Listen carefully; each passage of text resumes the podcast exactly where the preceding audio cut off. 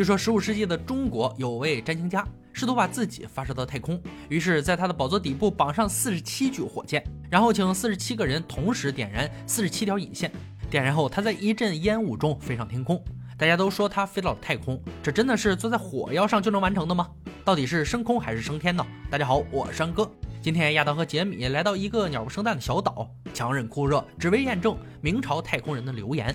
充满东方味的竹园位于加州中心，在中国到处都有这种巨大的草。长久以来，中国人使用竹子制作家居、房屋和火箭。两人要找到直径一寸半的竹子，根据标准找到一份古中国配方，调制出实验用的火药。传统的火药原料包括屋顶油柏，用来做粘合剂。大分量的火药在火箭内部产生极大的热量，然后用麻绳捆绑火箭，增加火箭的结构完整性，完美的还原了中国制造的全过程。火箭制作好后，来到户外进行测试，并以测力计测量推力大小。如果成功，火箭理应产生五十磅推力。点燃这个家伙可要多加小心，火箭很可能变成炸弹。期待越大，失望越大。点火后，只有不到半磅的推力，不足以让它离开地面，载重升空就是个梦。因此，两人证明这种火箭不管用，但是想调出威力更猛的火药来制造中国火箭。原料没有任何变化，只是硝石、木炭、硫磺的比例做了调整。由于没有受过专业的训练，只能在失败中不断摸索，多次失爆。零点七七磅是目前最强的动力，再这样下去，耐心都要耗尽，还是寻求专业协助比较好。但在此之前，先准备好辅助用品，例如明朝时期的椅子，很像十五世纪时皇帝的御座。放下难搞的火药，制作椅子非常轻松。亚当决定做两把相同的椅子，第一把按照留言绑上四十七具传统中国火箭推动，第二把则按照节目惯例绑上非常现代又危险的东西推动。由于时间紧迫，小组人员也参与进来，尽快制作出外观华丽又相似的椅子，同时也具备飞行功能。亚当的设计是两层，可以把火药绑在最底层，四周的所有火箭都会稍微伸出，希望这样能增加椅子冲上天时的稳定性。接着涂上红色底漆和金色装饰，完工。许多火箭业余爱好者前来帮忙，他们在发射台的安全距离搭建任务控制中心，为确保火箭一开始就能顺利爆炸，火药专家带着超强火药配方而来。他们制作古代火药的方法是，用一大份火药轻轻搅拌一汤勺油柏，就成了爆炸威力极强的混合物。专家还要为火箭加装一个喷嘴儿，缩小排气口，可增加火箭内部压力，压力越大，推力就越大，火箭的性能也更好。这样，火箭的推力将增加五倍左右。一切就绪，正式开工。先装好四十七具火箭的火药，封好后绑到一号椅子上，总量近五十磅的火药。此时，另一个小组在为二号椅子做特殊处理。亚当猜想，或许中国人当时做出了效率超高的火箭。此时他做了四十七个所谓的发动机，这是每一具都有超强推力、长十二英寸的强大火箭。然后绑在第二把椅子上，准备工作已经接近尾声。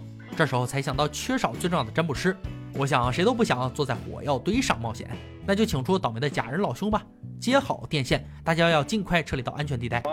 阿金。假人不但没有见识到天空，反被烧焦。接下来，二号火箭上场，四十七具现代火箭能产生两千五百磅的推力。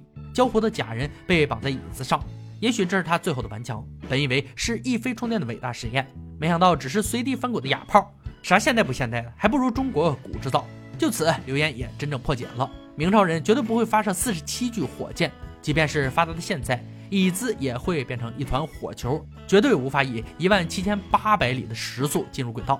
继续下一个留言：自由能是众人的最爱。自由能是指在某一个热力学过程中，系统减少的内能中可以转化为对外做功的部分。它的衡量是，在一个特定的热力学过程中，系统可对外输出的有用能量。很多科学家都为之疯狂。关于它的传闻，收集到的说法最多，从利用宇宙生命力到检验出生水的效能等，应有尽有。电影中，一个疯子、三个精神正常的旁观者，因为某种卑劣的计划，激发出疯狂发明家的能力，让他从四周环境吸取巨大能量，而且不花半毛钱。亚当和杰米也想找到节省电费的方法，两人从网络上下载自由能装置的机械图，由麻省理工学院的博士进行验证。记张力需要买来的零件组成，将它放大来看，很像环形振荡器。会闪烁的脚踏车里就有这种东西。在实验中，他们用一颗锂电池连接一具发动机，再将一颗同型号电池连接一具发动机，以及所谓的记张应力放大器。根据机械图说明，第二具发动机会连转较久的时间，因为它能吸收宇宙的能量。连接好后，由实习生看管并记录时间。一小时后，一具发动机慢了下来，另一台在不久之后也慢了下来。即张应力放大器也没为电池充电，反而消耗了电池电力。这个实验并没有吸收到丁点自由能。随后，亚当又找来了更有意思的机械图，叫做温度水车。温度水车上有好几对有管子相连的容器，有一般容器装着丙烷，再放入水中，水因阳光照射加热，丙烷因此蒸发，飘入顶部容器中凝结，顶部容器变重，水车就会转动，结果产生自由能。不久后，水车就已成型，外观不错，性能难说。还没有到检测环节，发现丙烷从一个洞漏出来，此时必须等丙烷漏光后焊接漏洞，接上一百尺的广播天线。无线电波是一种辐射，可以被转化为电力，然后帮装置接地，却没有想到电线配置问题。不要怀疑亚当的聪明和才华，但他毕竟不是电工，意外在所难免。装置冒出一股蓝烟之后，完全停止运转，如此只能尽快维修，希望不要再出现任何失误，不然亚当的美梦就会破碎。不久后，温度水车竖立在一缸水当中，接下来用摄影棚灯代替阳光为水车加热。不久后，水车慢慢移动起来，只是速度让人慢得心急火燎，动力更是不足以发电。就此，留言正式破解。两人按图做了一堆东西，却没有得到想要的结果，却发现这里面掺杂着真实科学和一大堆鬼扯。几个实验下来，两人已经彻底死心，调整心态，继续下一个留言：转动天花板吊扇能砍断人头吗？这个留言有很多版本。